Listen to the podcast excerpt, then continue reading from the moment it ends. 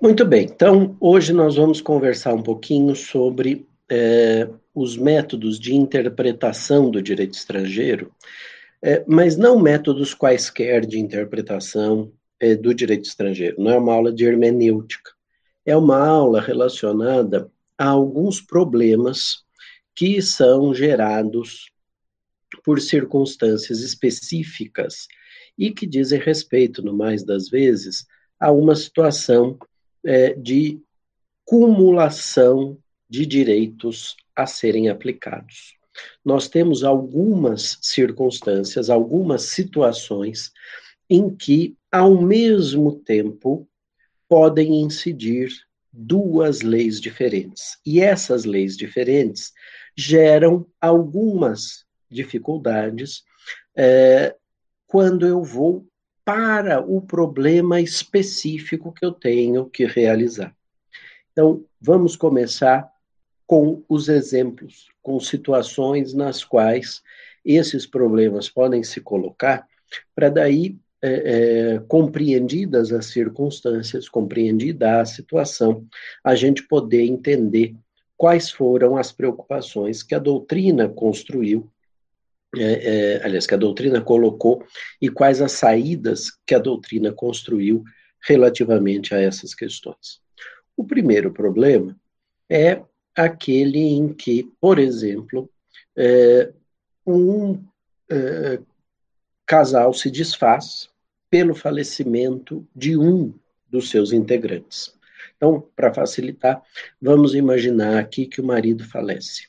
E a, a esposa a viúva, é, quer saber quais são os seus direitos, quais são as possibilidades patrimoniais que ela tem para poder continuar a sua vida relativamente, é, enfim, aos aspectos patrimoniais, agora que ela não tem mais o seu marido presente e ele não estando mais presente, ela não tem mais é, a quem se socorrer, porque eu estou pensando aqui num casal clássico, num casal muito antigo, formado por pessoas mais velhas, em que muito possivelmente nós tivemos é, uma realidade patrimonial em que praticamente todo o patrimônio era gerenciado por esse homem que veio a falecer. E ela, então, na dúvida, lhe procura e lhe pergunta: e agora, como é que eu faço para receber a parte que me cabe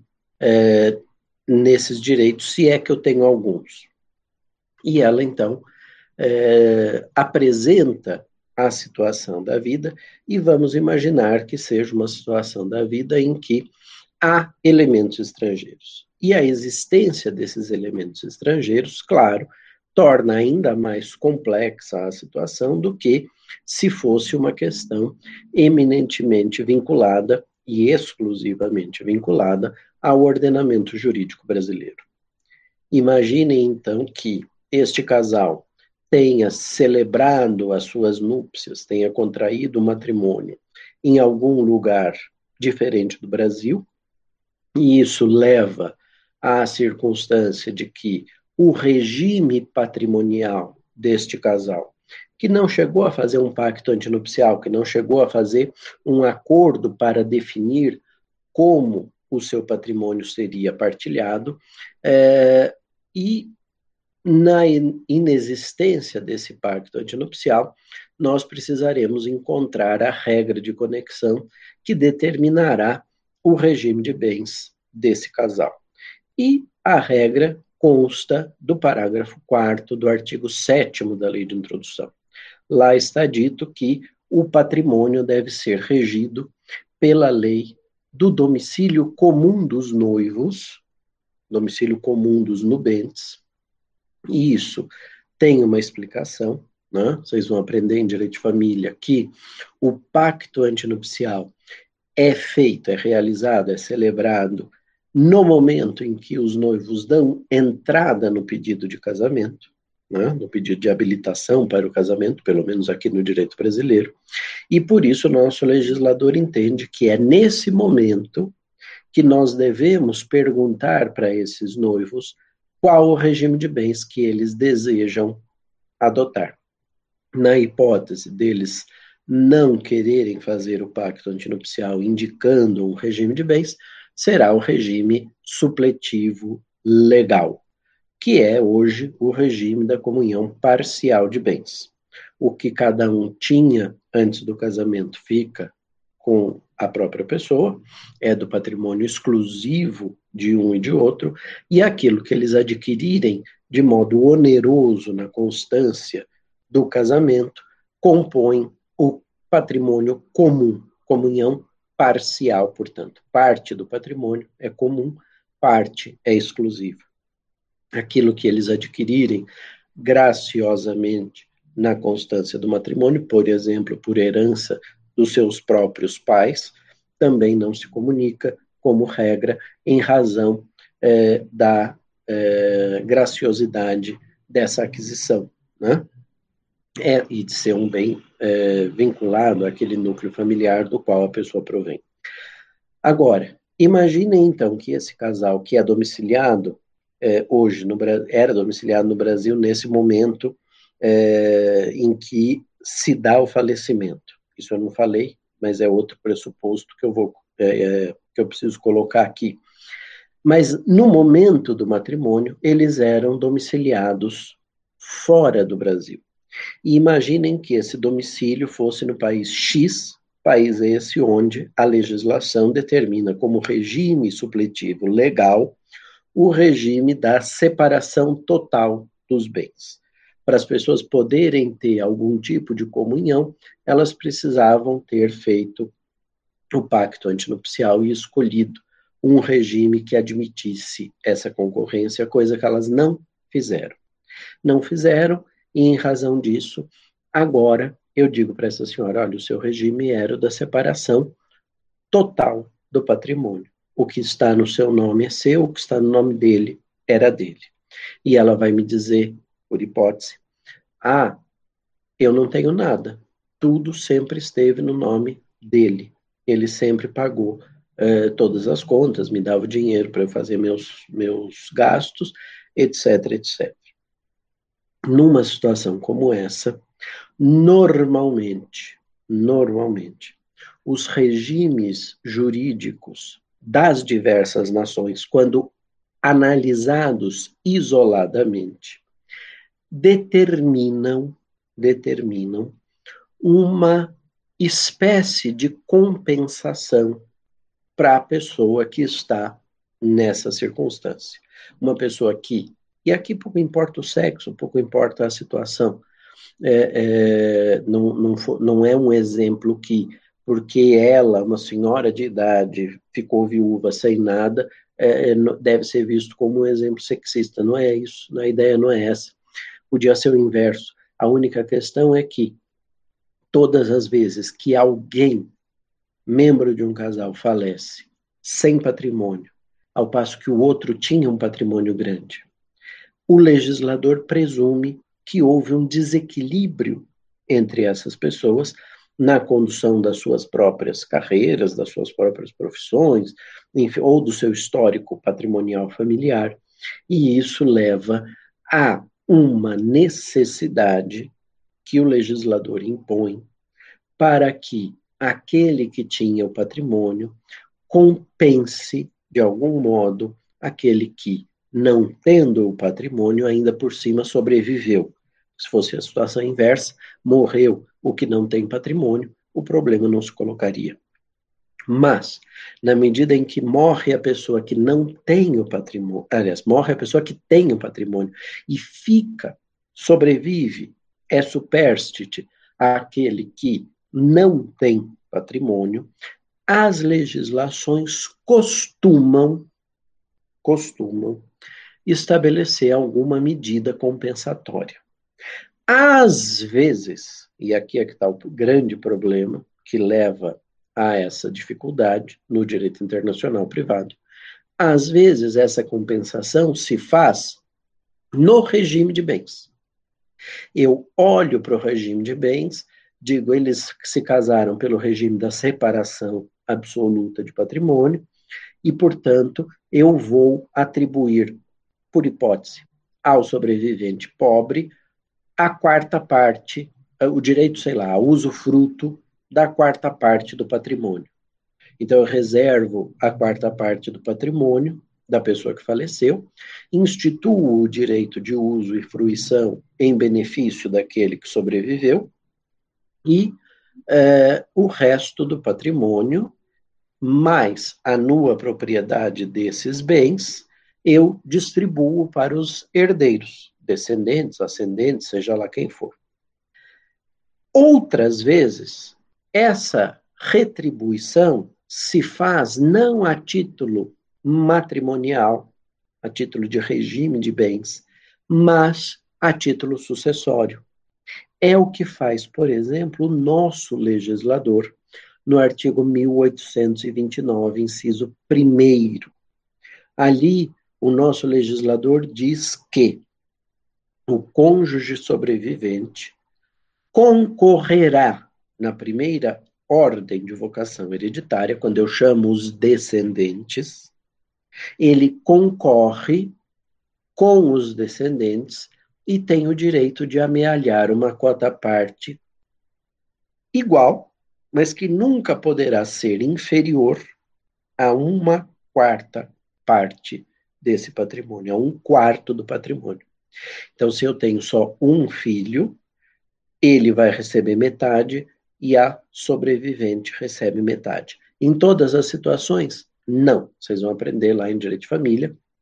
Há algum desenho patrimonial que você chega, aliás, em Direito das Sucessões, que você chega a descobrir quais são os regimes nos quais o legislador brasileiro institui a concorrência e quais são aqueles nos quais não há concorrência. Mas, basicamente, a lógica que está por trás da redação do 1829, inciso 1, é separar o montante patrimonial em dois grupos, se isso for possível, um dos bens exclusivos do falecido, outro com os bens comuns. Com relação aos bens comuns, o cônjuge sobrevivente já recebeu a meação, não tem mais nada para receber. E com relação aos bens exclusivos, aí eu atribuo uma quarta parte equivalente à dos demais herdeiros, mas nunca inferior a um quarto. Então, se é um filho, meio para cada um. Se é, é, é, se são dois filhos, dois, é, um terço para cada um dos filhos e um terço para o cônjuge sobrevivente. Se são três, um quarto para cada um, um, quarto para cada um dos filhos, mais um quarto para a viúva. Se são cinco, aliás, quatro, cinco, seis, aí as cotas ficam desequilibradas, porque eu tenho que reservar a quarta parte em benefício do cônjuge sobrevivente e é, separar alguma coisa para entregar é, para o, os outros três quartos, eu separo e divido para os três, para os quatro, cinco, seis filhos que o defunto teve. Não é assim tão simples, porque o nosso legislador também criou uma dificuldade com relação à circunstância de ser ou não ser o sobrevivente o, um, o ascendente dos filhos com quem concorrer. Então, não é tão simples assim, mas enfim, eu não vou, não vou dar aula de direito de sucessões aqui. É só para vocês saberem que o nosso sistema retribui numa circunstância em que os, uh, o decujus tinha bens par particulares, ele retribui atribuindo a propriedade, não é usufruto, é a propriedade integral, na circunstância, na proporção equivalente à dos filhos, ou pelo menos uma quarta parte, com relação aos bens exclusivos de quem faleceu. Tudo bem até aqui? Isso tudo leva a uma circunstância que é a seguinte no meu exemplo. Esse casal se casou no exterior, tem o seu regime patrimonial determinado pelo direito estrangeiro. O direito estrangeiro diz que a viúva tem direito, nesse caso, ao usufruto de uma parcela X do patrimônio, que eu estabeleci aqui como sendo de um quarto também, né, da quarta parte. E o direito sucessório é regido pela lei do último domicílio do falecido. Por isso que, no meu exemplo, o casal tinha o seu último domicílio aqui no Brasil. Nesse caso, então, o regime de bens é, não vai ter relevância, porque o problema aqui é sucessório, mas na hora que eu leio as regras sucessórias, eu vejo que a viúva é beneficiada, já que no meu exemplo ele só tem bens particulares, ela vai concorrer na integralidade do patrimônio, reservando para si pelo menos a quarta parte. Além disso, ela tem a quarta parte, ela tem o usufruto da quarta parte determinada pelo direito de patrimônio. Consequência: se eu aplico as duas regras a títulos diferentes, o direito estrangeiro do Estado X para resolver regime de bens, o direito brasileiro para resolver sucessões, eu posso fazer algumas interpretações na tentativa de aplicar os dois direitos. Primeira pergunta: eles se encaixam? A resposta é não, eles não se encaixam. O direito brasileiro privilegia a cônjuge sobrevivente, o direito estrangeiro privilegia a cônjuge é, sobrevivente a títulos diferentes. E eu fui indicado, eu fui determinado pelas regras de conflito a aplicar ambos os direitos estrangeiros a títulos diversos. Consequência, eu tenho aqui um problema. Este meu problema se caracteriza pelo seguinte: se eu aplicar as duas regras ao mesmo tempo, os filhos do decujus saem prejudicados. Concordo? Porque ela, pelo regime de bens, que é um passo prévio que eu tenho que dar, separar o patrimônio que era dele, separar o patrimônio que era dela, pela regra de regime de bens, eu já atribuí um quarto para ela, em usufruto. Só para complicar, imaginem que fosse propriedade de um quarto do patrimônio. Um quarto fica para ela. Aí eu venho para as regras da sucessão. O patrimônio dele já não é 100, é 75.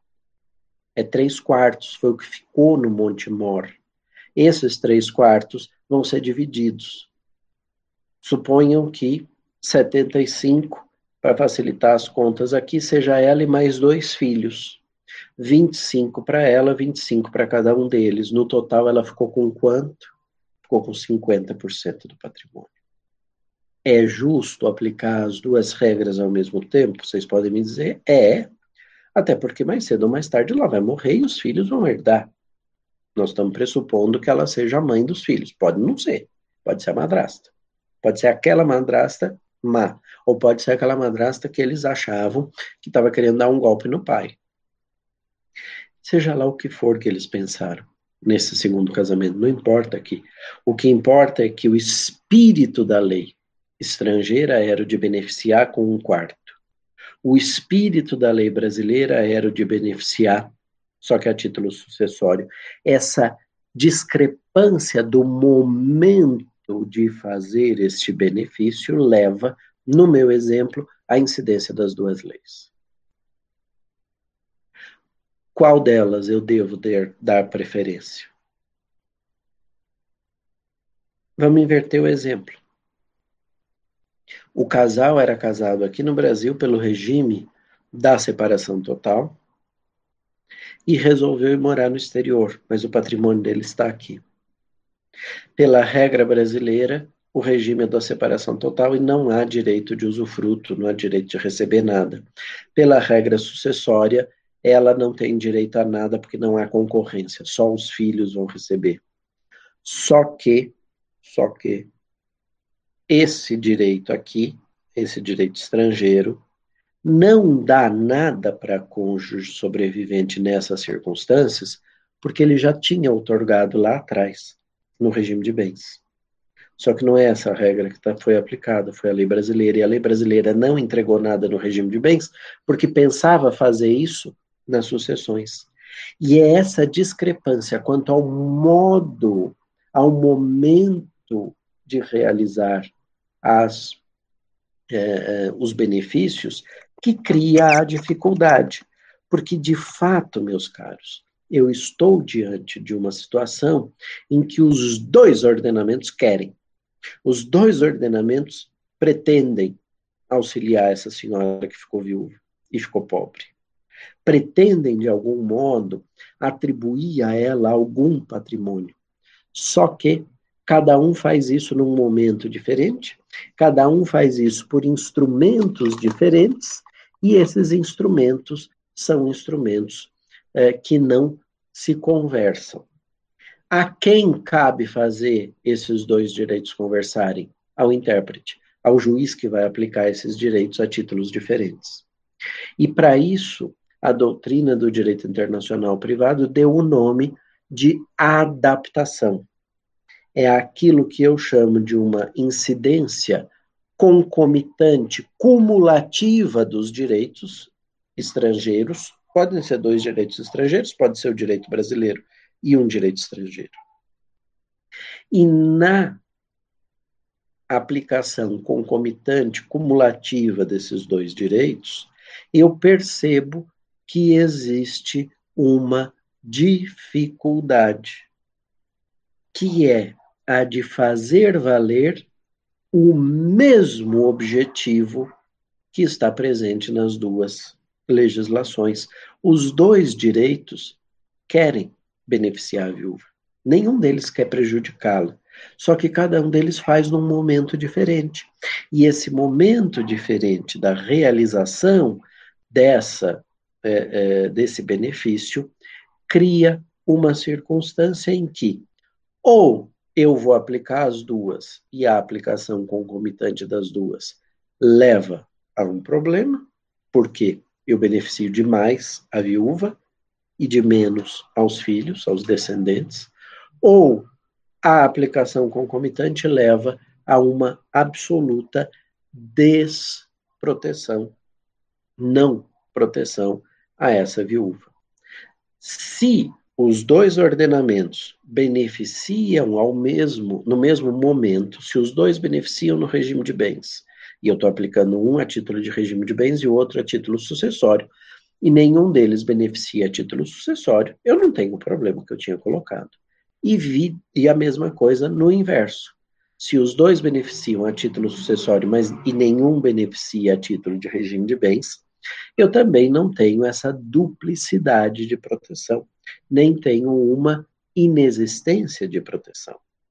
Mas percebam que a incidência concomitante dessas duas regras pode nos levar a uma lacuna nesse aspecto que me interessa, que é o aspecto da. Deixa eu pegar um livro aqui para mostrar para vocês. Deixa eu só colocar isso aqui para lá. Que é o aspecto da lacuna que no direito estrangeiro se. É, é, aliás, no ordenamento ad hoc se percebe, e o que é que eu chamo de um ordenamento ad hoc? É aquele ordenamento jurídico criado para a solução do caso concreto na circunstância em que eu tenho que aplicar o direito A e o direito B. Mas cada um faz, cada um atinge, cada um busca concretizar o mesmo objetivo que o outro. Claro, eles podem ser um pouquinho diferentes, mas se forem objetivos coincidentes, eu consigo proceder à adaptação de um no outro, mas em momentos diversos. Então eu preciso me esforçar para, diante dessa dificuldade, fazer prevalecer a intenção que é a mesma nos dois ordenamentos. E por isso essa interpretação de ambos precisa buscar a teleologia do sistema material, de um e de outro dos ordenamentos e precisa interpretar esses dois direitos de modo a atingir esse objetivo. Percebam o seguinte: no meu primeiro exemplo, a título de regime de bens, um quarto do patrimônio em usufruto. A título de sucessões, um quarto do patrimônio a título de propriedade integral? É fácil de adaptar.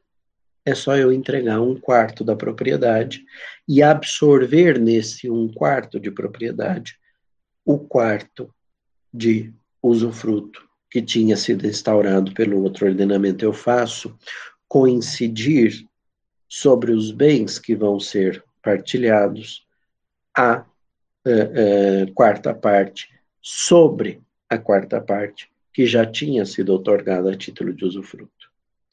Se, entretanto, eu tenho uma situação em que um outorga algo a título de propriedade, por conta do regime de bens, e o outro outorga a título de é, é, sucessões a propriedade de uma outra parcela do patrimônio, de novo, eu posso ter um problema ali. Então, são situações muito, muito complexas e que demandarão do intérprete a busca dessa teleologia, quais os objetivos que os dois ordenamentos visam é, buscar, visam atingir, e a tentativa, então, de interpretando um e outro, chegar a uma solução que possa ser vista como uma solução é, adequada para aquele ordenamento, né, para aquela, aquele ordenamento ad hoc, aquele ordenamento que eu chamo de um ordenamento constituído para aquele caso, não um ordenamento jurídico que seria desde sempre o ordenamento jurídico aplicável. É uma situação é, de, é, de cumulação de incidências dos dois direitos e que leva a este problema. A isso, a doutrina do direito internacional privado chama de adaptação, a essa interpretação conjunta das duas leis que incidem de forma concomitante e incidem cumuladamente, né? ambas estão incidindo concomitantemente, e elas então visam atingir o mesmo objetivo, ou objetivos muito próximos, muito assemelhados, e eu então posso interpretá-las em conjunto, na tentativa de preservar ao máximo os interesses que ambas garantem ou procuram garantir, garantem ou procuram garantir dentro das circunstâncias, certo?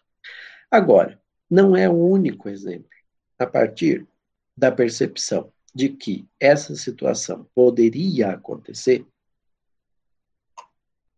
a doutrina do direito internacional privado lembrou-se de que havia outras situações nas quais algumas situações da vida, algumas circunstâncias, é, por exemplo, mudavam de território.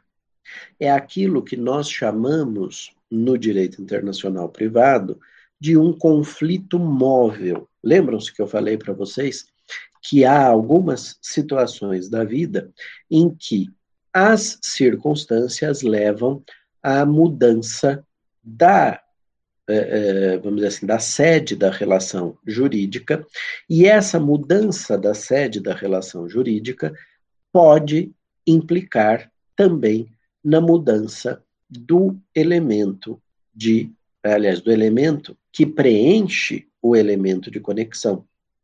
Então, por exemplo, é uma questão é, pessoal, é saber se a minha capacidade é, é plena ou relativa, pela, é, numa determinada circunstância, e sendo os dois ordenamentos, o ordenamento onde eu dei início a essa situação e o ordenamento para o qual eu estou transferindo aquela situação da vida, ambos ordenamentos que determinam a incidência da lei do é, domicílio o fato de eu mudar o meu domicílio do Brasil para um outro país pode mudar, pode representar a mudança da é, regência material da minha capacidade nesse meu exemplo. Agora, há algumas situações em que a transferência dessa, é, dessa é, da sede da relação da vida, né, da relação jurídica, leva, leva a uma circunstância em que há uma é, há um conflito móvel, não há dúvida quanto a isso. Nós vamos ter a mudança da lei aplicável àquela situação, mas é uma mudança que se faz de forma é, é, concomitante, consequente. Que, que eu quero dizer com isso? A situação da vida passa a ter regência de outro direito, mas é, é, consequência da é, definição ou da incidência de um outro é, direito, dadas as condições de modificação. Né? Então, sempre que eu tiver um conflito móvel, né, aquela situação é, juridicamente valorada se localizava geograficamente em uma das é, é, ordens jurídicas presentes e depois ela se desloca e migra para uma outra área de influência. Ela vai passar para um outro ordenamento que passa, então, que é, é, a partir dali começa a reger a mesma situação da vida. Né? Essa mudança da lei de regência é, coloca uma dificuldade temporal, né?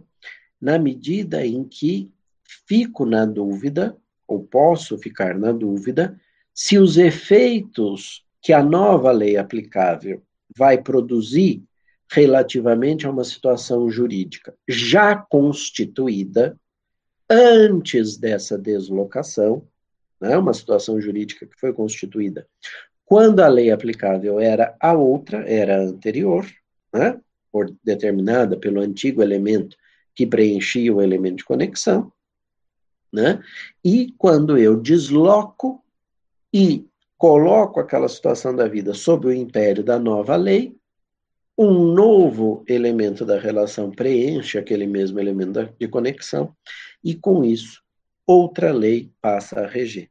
Nesses casos, então, é preciso definir é, até onde vai a incidência da lei anterior e a, e a partir de onde, se é que vai acontecer, a lei nova pode começar a produzir os seus efeitos.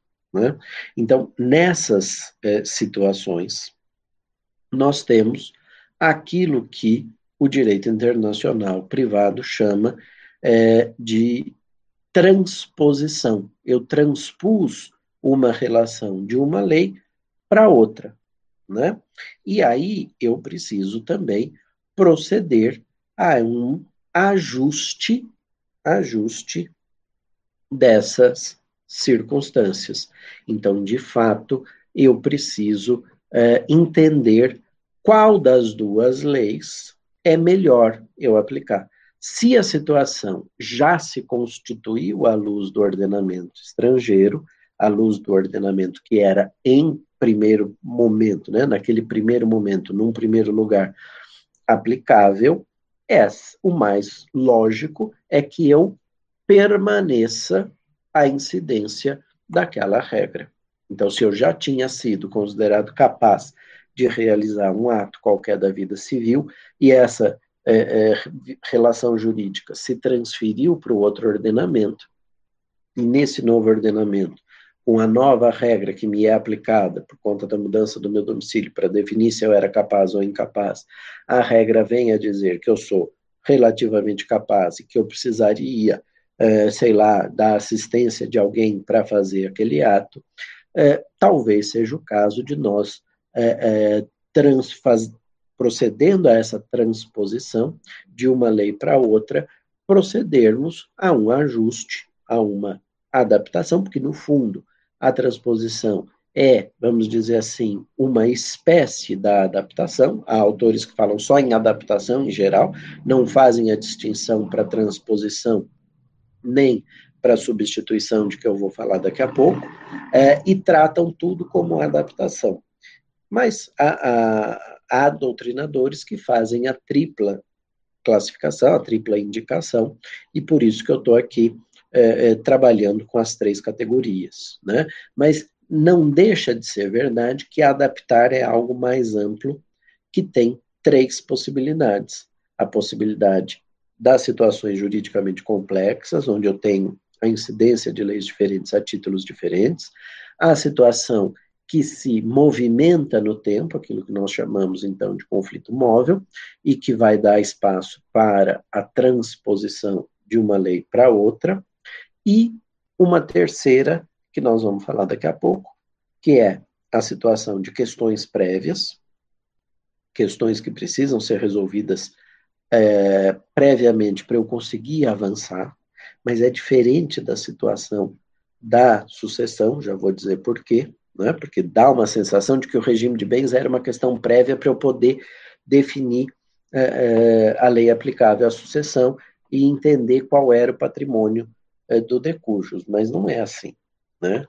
E é, é, para essa, para a terceira classe, para a classe é, das questões prévias, nós chamamos o modo de adaptação lato senso, nós chamamos de uma substituição. Então, eu tenho adaptação estrito senso, substituição e transposição. E eu estava falando da transposição. Eu transpondo, então, quando eu transponho a relação jurídica de um espaço para o outro, de uma lei para a incidência de outra lei, aquilo que já se constituiu é conveniente, é mais seguro, dá maior segurança jurídica que eu mantenha sob a regência da lei antiga. Aquilo que ainda não se constituiu e vai terminar de se constituir à luz da nova lei, o ideal é que eu aplique essa nova lei. Então, na incidência, que aparenta ser concomitante e consequente, né, uma consequentemente à outra, é, subsequentemente à outra, é, o ideal é que eu faça uma incidência a partir da realidade circunstancial. Se já é um direito adquirido, um ato jurídico perfeito, uma coisa julgada, eu aplico a lei antiga. Se ainda não é, eu aplico a lei nova, a lei decorrente do conflito móvel. Então, a aplicação concomitante, consequente das duas leis leva a este problema. E no terceiro caso, eu tenho uma aplicação concomitante dependente. O que, que eu chamo de uma, de uma aplicação, de uma incidência concomitante dependente? Eu tenho uma questão jurídica que tem é, que ser resolvida, né? mas ela tem um problema prévio, uma questão prévia que precisa ser resolvida. Não se trata, como eu mencionava há pouco, é, de uma confusão que se possa fazer, pelo menos eu acho que não, é, mas volto a dizer, há autores que tratam tudo de um jeito só, né? mas me parece que não é a mesma, não é, não são situações diferentes. O que nós temos aqui é uma situação um, em que eu tenho algo para resolver. Esse algo é a questão principal, é aquilo que trouxe as partes para o judiciário, é aquilo que demandou a aplicação do método do direito internacional privado, por exemplo, a execução de um contrato, um problema de adimplemento ou inadimplemento contratual. E para entender se esse contrato pode ser executado ou não, eu me vejo diante de uma situação na qual eu percebo que o contrato pode, por exemplo, ser anulável. Há um problema de capacidade da parte, ou há um problema de é, é, forma do tipo contratual. Talvez eles tenham feito o contrato por uma forma não admitida, né? uma forma não prescrita é, em lei. Aliás, uma forma prescrita em lei, não tenham usado a forma não prescrita, né? tenham usado uma forma proibida. Nesses casos, A pergunta que se faz é: como é que eu percebi a existência da questão prévia? Foi a partir do momento em que, indo para a lei estrangeira aplicável ao fundo da questão, ao, aos aspectos litigiosos, o problema é do contrato. Para aplicar, para resolver um contrato, eu tenho que aplicar a lei do domicílio, eh, perdão, a lei do local da constituição da obrigação. A obrigação se constituiu no estado X. Quando eu vou olhar a lei do estado X, só ali me ocorre que eles podem ter usado uma forma que aquele direito X proibia, mas que para mim, no direito brasileiro, era uma forma normal. Não estava proibida, não era prescrita, mas também não estava proibida. É, é, eles poderiam ter usado, mas lá é uma forma prescrita. Eu tenho, portanto, uma questão prévia, uma questão que só apareceu e que precisa ser resolvida antes né, de eu decidir se o contrato é válido ou inválido. Aliás, de eu decidir se o contrato precisa, é, é, precisava ter sido adimplido e não o foi, ou se ele foi adimplido é, com vícios, é, para decidir isso, eu preciso entender se o contrato é válido. Porque se o contrato for inválido, eu estou perdendo meu tempo. Só que o problema que a princípio não se punha, porque eu passei por isso e falei, ah, normal. É uma forma que aqui no Brasil a gente faz contrato, tá bom, não tem problema. Só que para eles lá é um problema de invalidade por vício de forma. E a forma do contrato como de resto a forma de todos os negócios jurídicos e atos jurídicos em sentido estrito, é regida pela lei do local da sua celebração, locus regit actum contractum, eu tenho a aplicação também daquele direito. Na hora em que eu vou perceber aquele problema e eu olho para a questão formal, o meu problema é, vamos supor, nulo. Aquele contrato é nulo.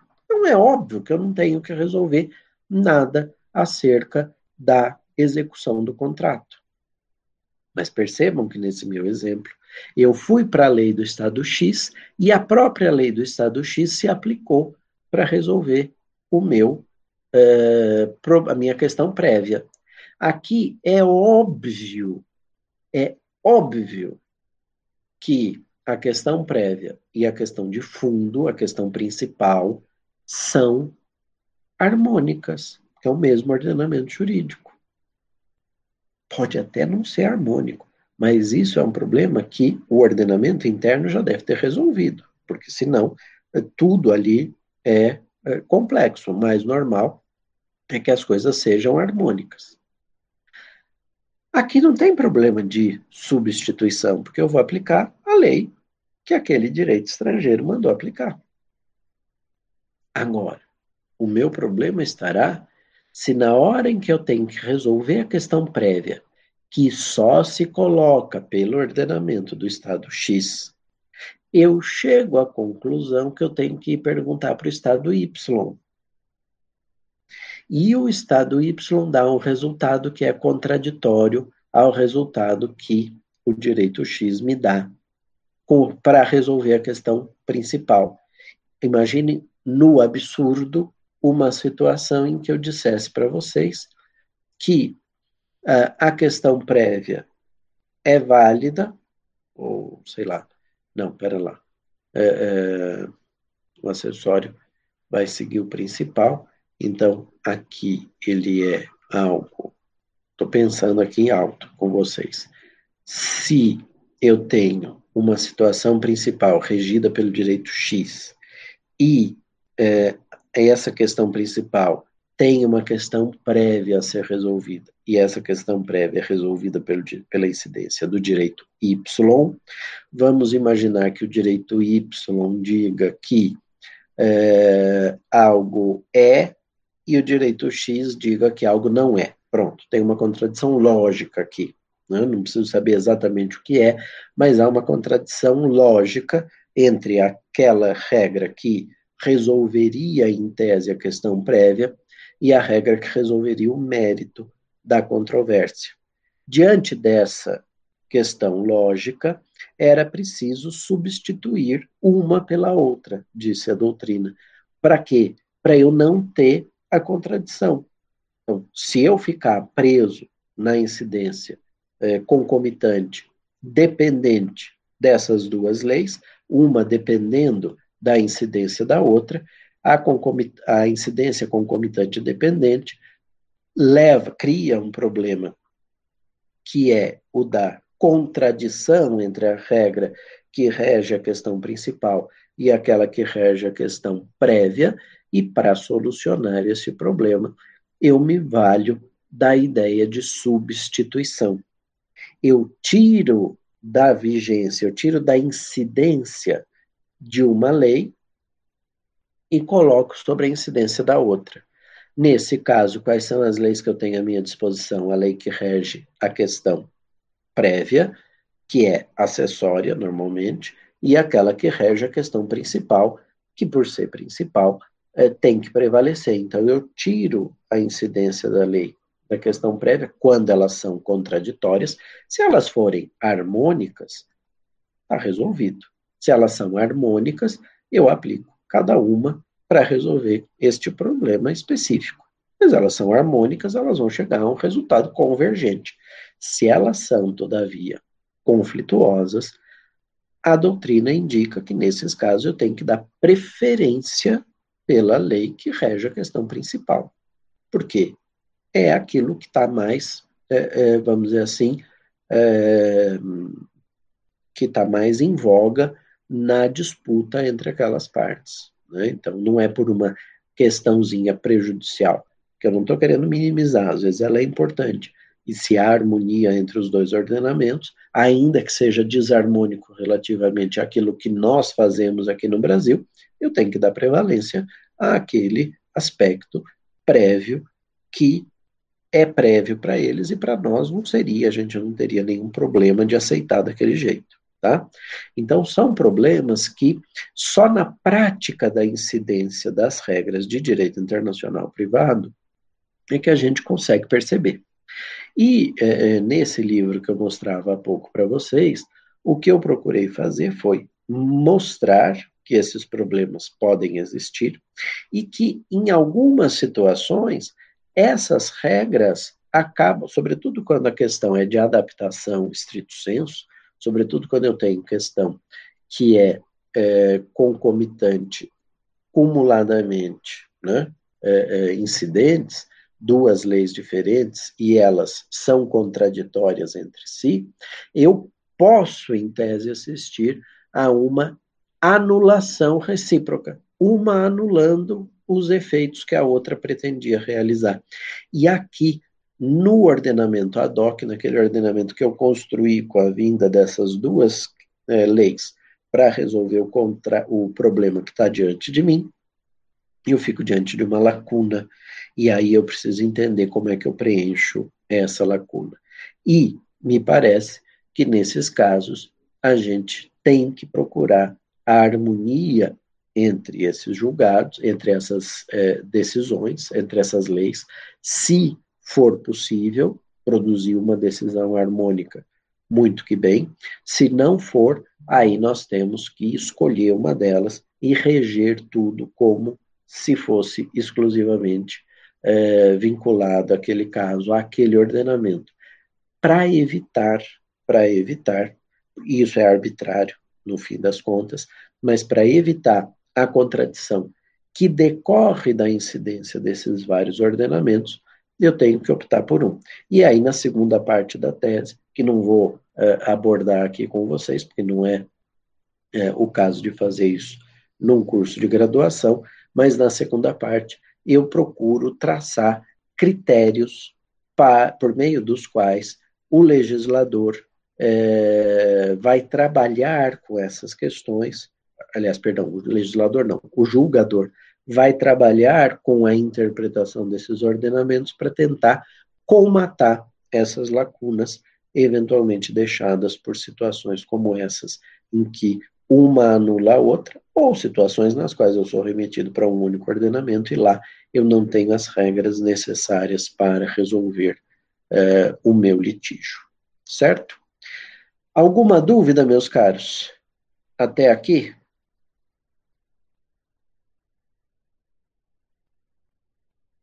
Não? Então eu queria, nesses minutos finais da nossa última aula, dizer algumas coisas a vocês, né? quase que a guisa aqui de uma grande conclusão daquilo que eu procurei fazer aqui no curso. A ideia é a de mostrar a vocês que as relações plurilocalizadas, as relações é, conectadas com mais, potencialmente conectadas com mais de um ordenamento, são múltiplas. Elas estão aí e isso gera para as partes, para as pessoas que estão envolvidas nessas relações plurilocalizadas, uma série de é, perspectivas, uma série de dificuldades, uma série de projetos de vida, né? Como geram para nós, aqui nas relações eminentemente internas, as circunstâncias é, de estarmos em sociedade, de estarmos convivendo uns com os outros. Agora, o que é importante a gente ter em mente é que se eu tapar os olhos para a existência dos elementos de estraneidade na relação, se eu fingir que não estou ouvindo o que as partes estão me pedindo para aplicar o direito estrangeiro, que é o direito relativamente ao qual elas se sentem mais próximas, mais vinculadas e mais, é, é, digamos assim, adeptas das consequências previstas nesse ordenamento. E, se ao fim e ao cabo eu chegar a uma solução é, que só satisfaz os interesses do julgador, do julgador que preocupado exclusivamente em vencer metas do CNJ, ou seja lá o que for, falar, ah, eu não vou aqui me preocupar com a aplicação de direito estrangeiro, porque isso vai demorar, isso vai me dar trabalho, isso não vai é, é, contribuir para eu quebrar essa ou aquela, me, aquela meta, como aconteceu recentemente com um advogado essa semana, não sei se vocês viram, que estava com insuficiência respiratória, eu não sei dizer se causada pela Covid ou não, mas isso é o que menos importa, mas estava com insuficiência respiratória internado no hospital e pediu para o juiz para adiar a audiência virtual, a audiência online, e o juiz alegou a impossibilidade de fazê-lo por dificuldades de agenda e porque ele precisava cumprir metas do CNJ, e o advogado então participou com roupa de hospital, com aquela, com aquela pijama de hospital, é, todo entubado, todo cheio de com respirador, numa cama de hospital com computador, né? É, é, um advogado é, com A maiúsculo, digamos assim, porque não deixou o seu cliente desamparado é, na audiência. Mas uma situação como essa, é, de querer só cumprir meta, etc., no âmbito do direito internacional privado significaria, sabe o quê? Ah, eu vou resolver de acordo com o direito brasileiro, porque as partes é, não alegaram mesmo, não pediram para aplicar o direito estrangeiro, ou só insinuaram aqui, mas não fizeram o requerimento propriamente, e vai me dar um trabalho danado, então eu vou aplicar o direito brasileiro e tudo bem. Mas sabe por que, que não está tudo bem, gente? Porque às vezes, essa decisão precisa, para produzir os seus efeitos, de ser trasladada para um outro ordenamento. Eu preciso tirar ela do Brasil e levar para esse outro território, onde eu vou pedir, onde eu vou pleitear a homologação dessa decisão e a produção dos efeitos que são visados pelas partes. E nesse processo, se o sistema for um sistema como o nosso, um sistema baseado no chamado juízo de delibação, um juízo que não revolve o mérito e, portanto, não vai se preocupar em perguntar qual foi a lei que foi aplicada ou que deixou de ser aplicada, e se a lei foi aplicada direito ou foi aplicada errado. Mas, ao contrário, eu estiver num ordenamento jurídico no qual o sistema de reconhecimento seja um sistema que autorize a autoridade competente, autorize a autoridade, ficou ótimo, não? Mas que defira a autoridade competente a possibilidade de analisar o mérito, de olhar para a decisão e entender o que foi que o juiz brasileiro fez aqui. Eu posso assistir a uma não homologação, se esse juiz entender que naquele caso era para ter sido aplicado o direito, ainda que respeitando as regras de conflito brasileiras, porque a gente sabe que também pode haver divergência entre as regras de conflito. Para ele devia ser a regra da nacionalidade, para nós a do domicílio. Mas ele nem levou isso em consideração. As partes eram domiciliadas aqui, é, é, eram domiciliadas no exterior, de nacionalidade brasileira, ele até acha que devia ser a lei brasileira, mas ele está olhando para aquilo e fala: bom, mas as pessoas foram pedir lá no Judiciário Brasileiro, e no Judiciário Brasileiro, a lei aplicável é a lei do domicílio. Então, o meu direito deveria ter sido aplicado. Por que o juiz não aplicou? Se o juiz diz: não apliquei o direito estrangeiro do domicílio, porque entendi que havia um reenvio de primeiro grau admissível nos termos do artigo 16 da Lei de Introdução, buscando a convergência internacional de julgados, eu estou dizendo para o juiz estrangeiro: olha, eu apliquei o seu direito, o direito onde os efeitos vão ser obtidos, porque é, é, você considera mais próximo e eu aceito essa sua posição. Mas se eu não digo nada, se eu vou direto para a aplicação do direito brasileiro e produzo um resultado que, ainda por cima, pode violar a ordem pública desse ordenamento no qual eu estou buscando os efeitos práticos da decisão, gente, eu fiz o jurisdicionado perder o tempo dele. Eu fiz o jurisdicionado perder dinheiro. Eu fiz o jurisdicionado de palhaço. Eu fiz o jurisdicionado receber uma decisão que, ao fim e ao cabo, é inútil. Uma decisão na qual ele muitas vezes não se reconhece, porque baseada num ordenamento jurídico que não era o mais próximo, nem para ele, nem para o nosso legislador, porque o nosso legislador mandava aplicar a lei estrangeira.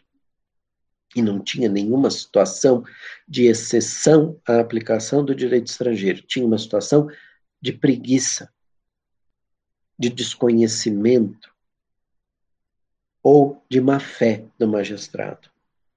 E quando eu digo magistrado, é o magistrado, é o árbitro, é o, o, o tabelião, o registrador civil, enfim, aquele que tem incumbência decisória. Pode até ser um administrador.